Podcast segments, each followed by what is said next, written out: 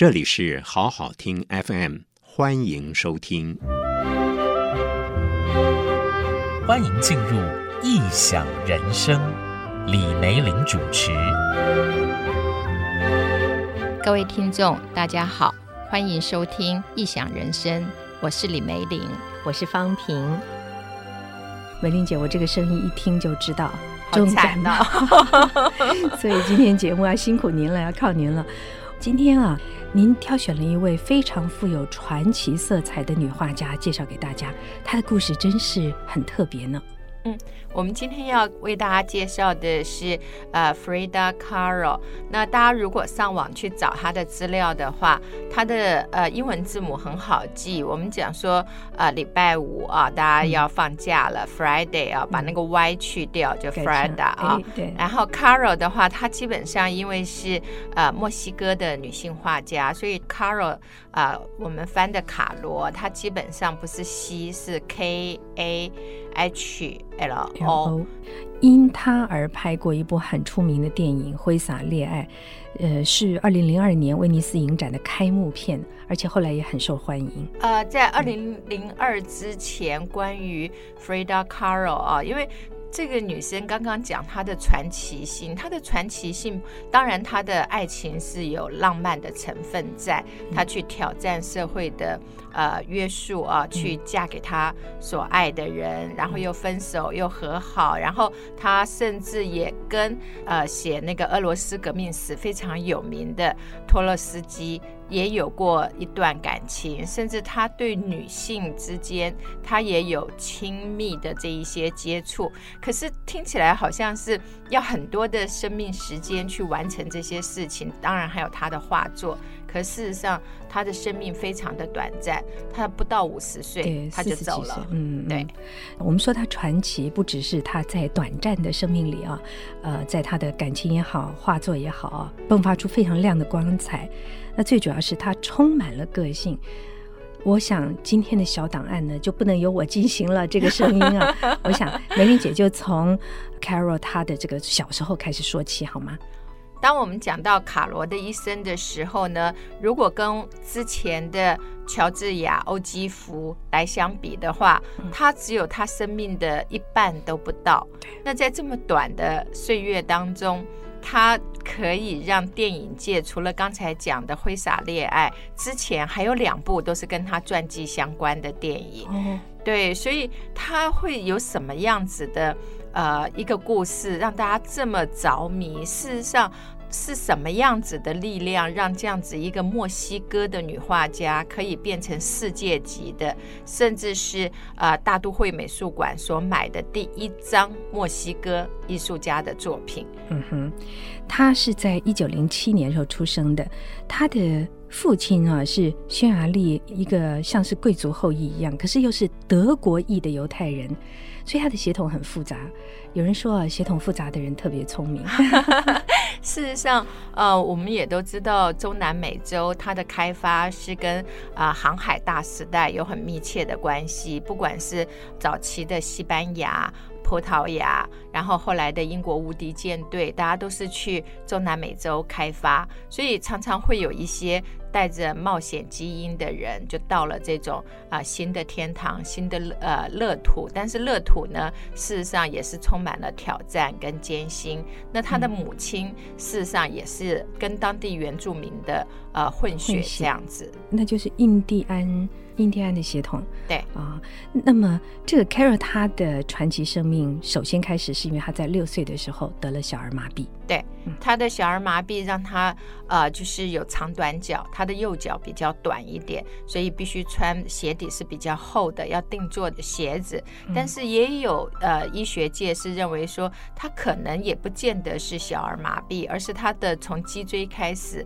啊、呃，他就是那个细胞分裂的不是很好，哦、所以是一种。先天的疾病，那事实上，呃，如果讲他，那呃，就要把他的画作跟他比在一起的话，大家就会看到说，哇，Frida Kahlo，只要大家上网去找到她的作品，第一个会很明显的，她是个女生，但她没有把她自己画的很很妩媚或者很有魅惑力的女生，她、嗯、把她的眉毛是连在一起的，对，又粗又黑。对，如果大家去过新疆玩的话，就知道维吾尔族有一种习惯，他们甚至要用那种草药把那个眉毛中间呢，这样一直点一直点，让它是连成一字眉。那为为什么呢？他为什么？我讲的是 Frida，为什么呢？Frida 他呃基本上有几种可能性啦、一种可能性就是我们讲的在呃生理上面啊，假如你的那个雄性荷尔蒙过多，你基本上会呃毛发比较多一点，所以他是不是有这样子的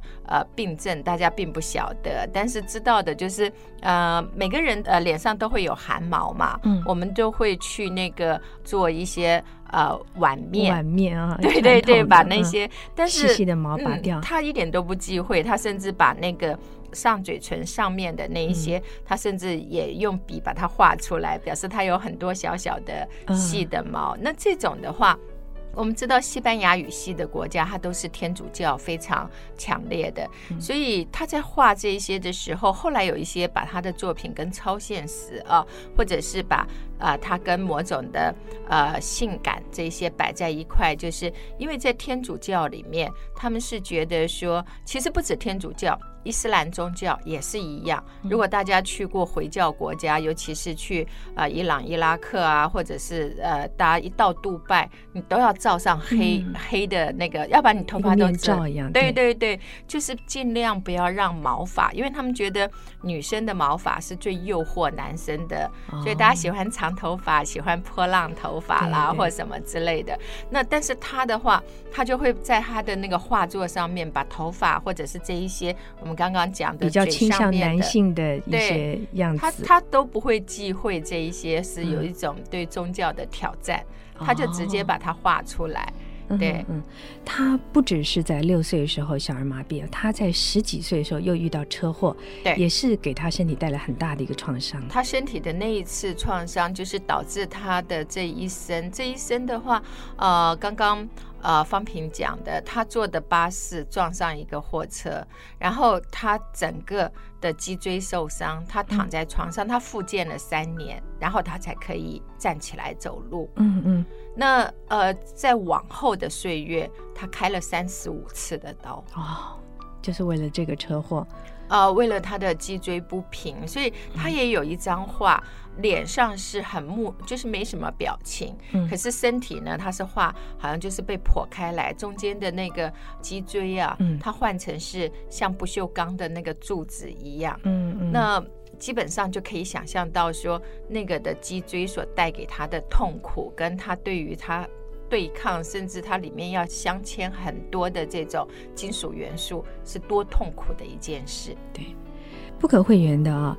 ，Frida Kahlo 她的画作跟她的身体是有着绝对的关联的。Kahlo 是什么时候开始学画的呢？她的画的特点又是什么？嗯，其实对 Kahlo 来讲的话，她蛮早的时候，因为我们讲说她家境其实是还不错的家庭，所以她从小就十二岁吧，小学。在我们这里的小学之后，他就开始画画。但是专门拜师学画的话，事实上是他身体受伤，因为他身体受伤，他不能下床走路的时候，他只能够在床上坐，他就开始比较专心的画画。也就在那个时候，他看到了啊、呃，有号称那个墨西哥壁画之父，就是我们讲的那个迪亚哥·利维拉。迪亚哥·利维拉的话，事实上，如果大家去一些书店或者是一些卖那个国外进口的那个海报的话，嗯、大家可以看到，就是他的习惯风格是用很多，譬如说，呃，大地的颜色，就是那个落黄色啦，然后呃。皮肤他也不忌讳，他画的就是那种很，就是中南美在呃不是纯黑，但是是在黄色皮肤上有一种黝黑的这种、嗯、呃色彩，有一点像高更的画，但是色彩少一点，色彩比高更的稍微在呃就是所使用的色彩少一点，但是亮块重一点，类似像这样子的一个画风。假如大家去那个阳明山，就有很多的那个马蹄莲啊，嗯嗯他很喜欢马蹄莲的。的纯白，所以常常就是呃一个妇人，那妇人都是几何形状，很笨重的，然后带了很多的花。马蹄莲就是大家很熟悉的水玉。啊，您说这位利维拉是画壁画？嗯。壁画的话，基本上，呃，它是在画，呃，当一想到壁画是画在墙壁上，嗯，那它最早的时候，当然是跟那个呃文艺复兴时期或者文艺复兴之前更久，呃，就有很密切的关系。嗯，那他所谓的壁画呢，就是。当我们在砌墙壁之前，我们一定要打石成石灰。那石灰上面啊、呃，大家就是可以画画。所以这种壁画在西方的话，我们知道的有米开朗基罗画在西斯丁教堂上面的那个穹顶画啦，嗯嗯或者这一些。那也有的是把它画在油画布上面，再把它放到天花板上。可是对于墨西哥他们来讲的话，因为阳光很大，然后那个时候我们常常在想啊、呃，中南。美洲，他们事实上最早是比较倾向于，因为他们大部分是殖民地，所以他们比较倾向的是呃社会主义或者是共产主义。所以在十九世纪末二十世纪初，俄罗斯的。共产主义对于，尤其是对于社会要求公平、左翼的这一些呃学说，影响很大。所以我们常讲说第三国际啦，或者是我们说跟那个卡罗很好的托洛斯基，他甚至提倡的就是第四国际，就是国际间的一种联盟，然后大家去争取一种主权上的独立。Carol 在十五岁，其实他一开始接触这个老师利维拉的时候，他就对他倾心了。后来在二十二岁的时候嫁给他，那这个利维拉又看上了 Carol 的哪一点？那什么地方打动了他？其实 Carol，呃，我们把她在这么多的女性艺术家里面特别提出来讲，就是，呃，刚才大家已经约略知道，她的一生，呃，动过三十五次的手术，嗯，然后她是背脊痛苦，那她也知道她的身体的残障。可是他还要光鲜亮丽的，甚至他自己不隐晦，他喜欢利维拉。那他喜欢利维拉的什么呢？大家如果看利维拉的照片，快快的，年纪比他大了二十来岁，基本上，呃，西方男人又容易显得比较老，所以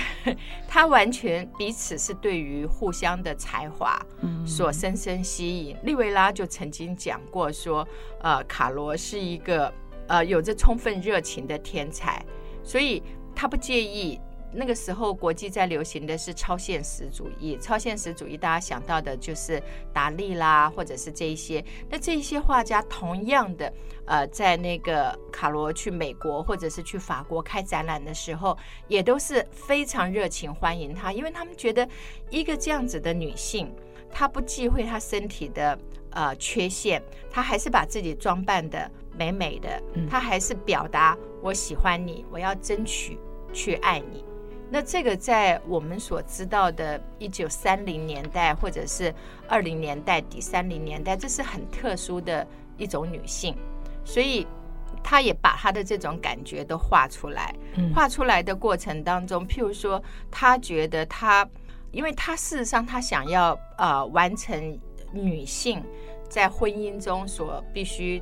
要尽的一些义务的时候，他很想要生小孩，他连流产三次，所以他后来是没有小孩。那他有一张画，他就是画自己在病床，那病床上面，呃，所谓的上面，他不是用透视画法，就是一张画，大家想象，就是用你自己很朴拙的那种手法画了一个床，床上面躺了一个人，那这个人呢，正中间呢，就是上面啊。画了一个小 baby，但这 baby 很大，就表示他对这个 baby 的期望是非常的大。但旁边就是福马林的药水罐，然后再过来就是呃枯谢的兰花或者是什么，就是他并不是为了要给利维拉一个后代，因为利维拉在外面还有别的小孩，利维拉有五个小孩都不是卡罗的。那基本上怎么讲呢？成为一个完整的女人。嗯，成为一个完整的女人，嗯、是她自己的这个过程。嗯、所以那个兰花，它基本上呃也有某种暗示，在那个呃墨西哥的这种神话里面，嗯、就像鹦鹉，它是代表爱情的鸟，它其实对爱情，对这一些，它所有的想象，它是要让自己成为一个完整的女人。嗯，所以。在这样子的一个画当中，很多呃超现实的都觉得哇，超现实里面没有女性可以把自己的梦、自己的想象跟这种朴拙的画风可以完全结合成一体。可是对他来讲，他甚至说我不是超现实的，我只是画我的梦想，嗯，我只是画我自己。糟糕的是，后来利维拉还跟卡罗的妹妹爱上了卡罗的妹妹，对，他跟他离婚过一次，就是为了这个，嗯。因为他觉得他可以接受他在外面有其他的女生，但是他不能接受的就是跟的是他妹妹，所以他们就离婚。但离婚一年后，他们又复合。真的是很奇怪，以一个个性这么强的女性啊，她能够原谅先生，然后再复合，一定是有比较特别的理由。呃，可能是因为他觉得，事实上，如果看利维拉跟卡罗的画作，会觉得。卡罗反而比较像男生，利维拉反而比较像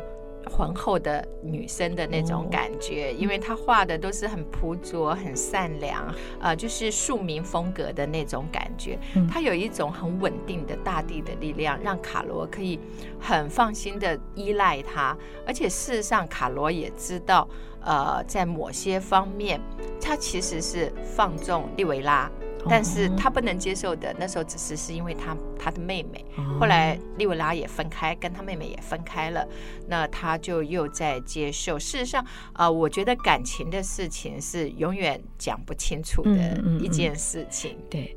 我会感觉啊，这个 Carol 不只是冷眼旁观周遭啊，他也冷眼看自己。他好像在受伤的那个休养那几年期间，他常常拿一个镜子看着自己来画画。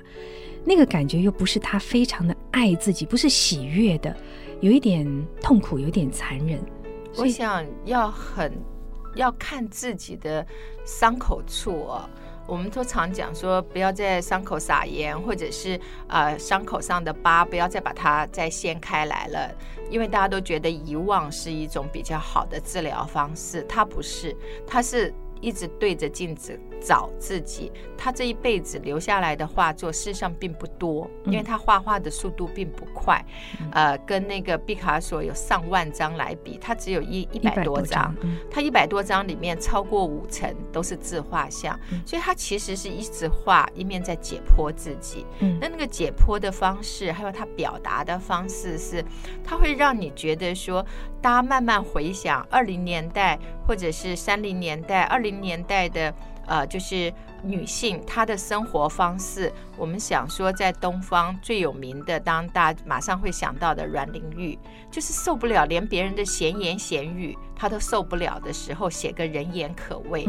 她就把自己终结掉了。在一个所有的呃影艺都还是在一个高峰的时候，那。假如说这样子的同样的时代的一位女性远在中南美洲的时候，那她要面对人家的流言流语，利维拉的不忠实，嗯、然后她自己身体的残缺，被人家嘲笑的背后，尤其是背后的这种感觉，她是怎么样来表达？事实上，她的作品感动人的，有的时候就是上网去看，她很喜欢，就是把大自然跟她结合。嗯、譬如说，她会画自己，但是她自己呢，假背景是一大片干裂的土地，被太阳这样整个蒸发，但是他的身体各部门还是像在长根下去，要从那种干涸的那种土地里面吸取到一点养分。可是心脏部分的那个树叶呀，就是很繁茂的，好像另外一种生命力啊，就是再苦的环境，他要去面对，然后他要去把它啊表现出来。嗯，不受他身体的桎梏。对，他是要挣脱。嗯，然后在这个挣脱的过程当中，人总是会在想：那我缺的是什么？我想要的是什么？所以他的自画像有很多种表达方式，其中比较知道的就是他画两个我，那一个呃，就是就就是正面的这样坐着，然后两个的心脏呢都是坦出来给大家看的，嗯、而且心脏并不是完整的，也都是解剖的。心脏旁边呢都有血管，血管下面都接着一个输血带，因为它大概每次动手术，血都是这样子的一个循环的方式。那个血还有跟裙子上的花，花是红红的，还有血渍渗在那个裙上面。那裙子的一层一层的裙摆，他想要女性化，或者他想要他生命中缺乏的那种。他大概觉得所有从小吧，大家都希望你是可爱的，你是纯真的，你是有魅力的。但是这一些，他从六岁之后就都没有了。然后这两个甚至会互相，就是看起来是啊、呃，好像没有什么表情这样子坐着。可是你就会在想，我们的人生，我们是不是常常也在想？碰到挫折，我多希望我可以很坚强，或者是碰到什么，就你常常会觉得，我真希望我有另外一种的特色，或者我有另外一种的个性。嗯，因为人嘛，人总是一堆的不完美，然后。怎么样把这一堆的不完美可以组合成一个完美？那就是你一直把自己在投射，在希望的另外一位完美的自己。嗯、但是事实上呢，事实上他有些自画像，就是一脸木然，眼泪就是在脸上面。你会觉得他的技法，他事实上是完全不强调技法的。你会觉得技法不好，可是你真的会觉得那个泪里面有说不出的苦。而且他画他的脊椎啦，或者什么之类。但是他他并不是一个说呃拿自己的身体来博取同情，完全没有。他只是一遍又一遍的看自己在当下是一个什么样子的人，然后这样子的一个自我观看的方式，他把它。图绘出来之后，那影响到很多在工作场合、在身体的状况、在很多不完美底下的一些女生，看她的作品的时候，会觉得好强的一股生命力在里面。对，这就是为什么啊，她只有一百多幅的作品，那画的多半又是自己，可是呢，在好像三十出头吧，他的画就已经被纽约的很知名的这个朱利安·李维画廊收藏。嗯，可以感觉得出哦，他非常的孤独哎。他说过一句话说，说我画自己是因为我总是一个人独处，我是我最了解和熟悉的事物。我就想到说，我们常常会问周边很多朋友，就是请自己想一想，你认识不认识自己？认识自己。要在一个很安静的、孤独的时刻，其实才能看清自己。我觉得 Carol 就是一个这样的人。对，因为去认识自己啊，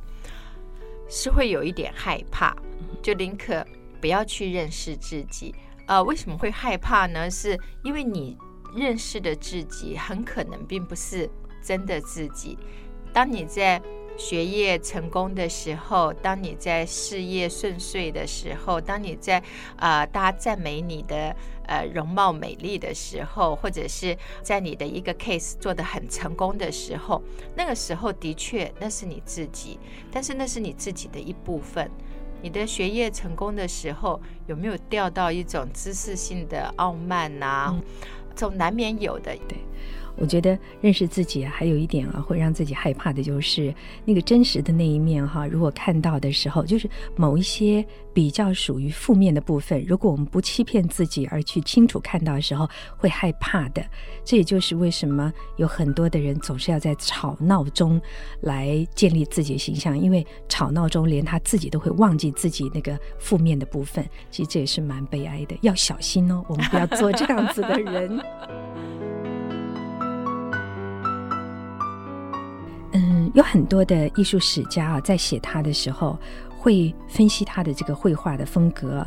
我们发现啊，虽然他的画作不多，他的年纪在四十几岁就过世了，可是他充满了魅力啊，也影响了一种流行的文化，好像在那个服装设计上，也曾经取材自他绘画的那种元素吧。呃，事实上，就是我们如果讲说，在 Frida Kahlo 她出生的时候，那个时候欧洲就是大家所熟悉的新艺术，它的新艺呃新艺术呢，基本上用很多的曲线，然后也把波西米亚的这种在地风变成了一种世界风。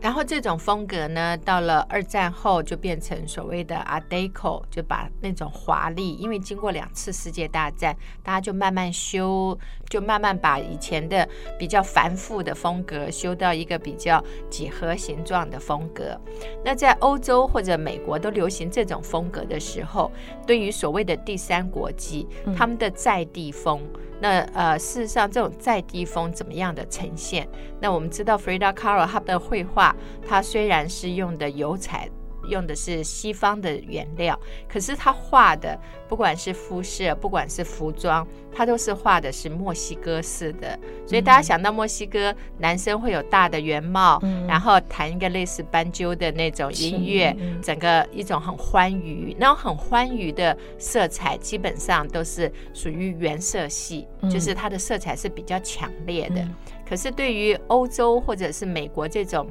学院式的，或者是即便不是学院式，而是是天才型的，不管是毕卡索或这些，他们在运用色彩的时候，已经很少直接用原色。所谓的原色，我们讲台湾的原住民，诶，大家马上会想到的是三角形百步蛇啦，或者黑啦、红啦、红白啦，都是那种很直接的颜色。那很直接的颜色，它会给你一个很强烈的视觉感应，但是。太强烈之后，它的之间色彩的呃互相呃碰撞的效益啦，或者是什么之类，它就变得太太直接，而减少了很多的联想。嗯，可是卡罗呢，它可以把大家一看到这些颜色，就会想到啊、呃，墨西哥太阳很大，黄土地，然后呃热带型的那种。植物绿色绿的，好像呃，我们讲说芦荟，那台湾的芦荟可能就比较草绿一点。嗯、那西班牙的它的那个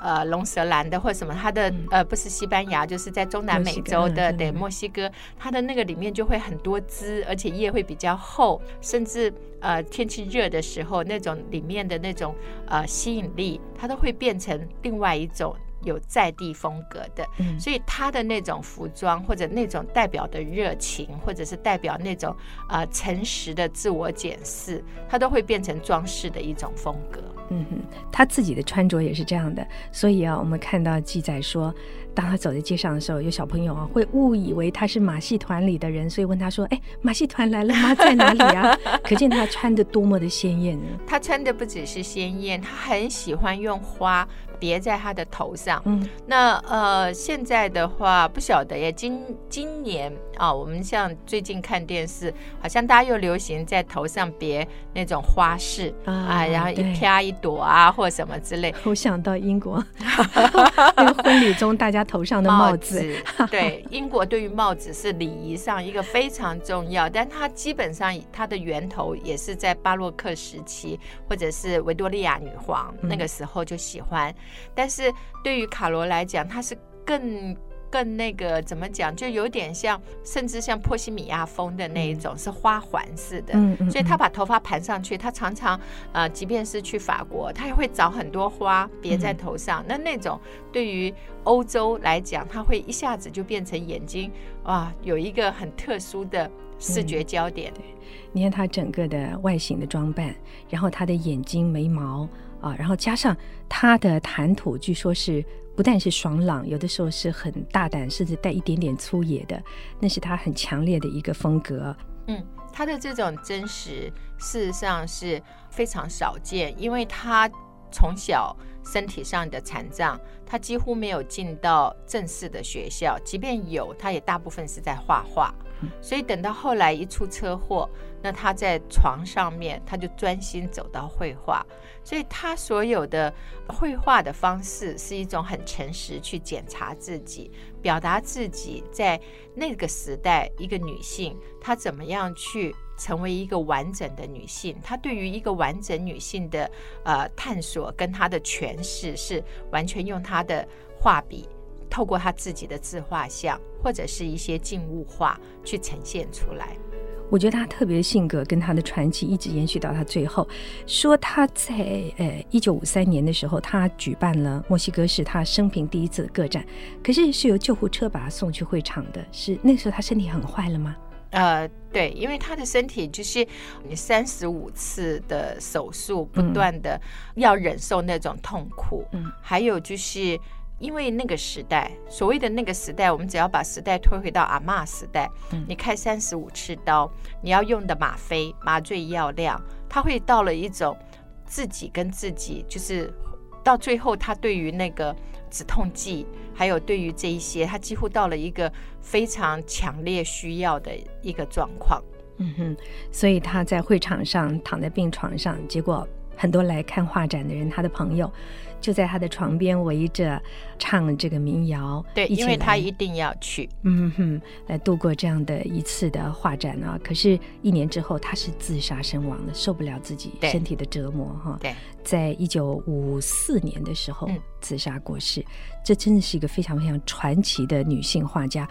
嗯，他的资料真的像您刚刚说的，在网络上还蛮多的。对，然后他的那个绘画作品在网络上也可以看到不少幅，都是非常的强烈，也让人觉得啊，他其实好像一直在告诉人家我是什么，我在想什么，看什么。对，我不希望你们因为我，嗯、呃，一只脚长，一只脚短，我不希望你们因为我好像呃那时候觉得我就会半身瘫痪，我永远都要。把自己最好的那一面，用自己的力量，用自己的画笔找出来。嗯哼，这就是今天李梅林老师我们介绍的这一位，充满了个人色彩，而且生命相当传奇的墨西哥女画家 Frida Kahlo 啊。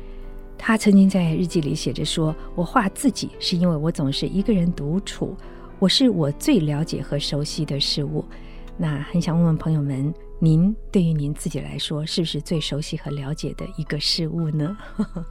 啊、也就是这样。所以 Frida Kahlo 的话非常难以复制或者是去临摹，因为就少了那一些在寻求自我的真诚。所以，呃，我们介绍过的像那个罗兰桑啊、呃，就是他最后马蒂斯说，这真是一位。真正的贵妇，那罗兰桑的画反而很容易模仿。虽然他的画里面有一点哀伤，有一点优雅，有一点点颓废，但是这些特质反而不像 Frida Kahlo。Frida Kahlo 是那么明显的特质，嗯、可是要复制他的画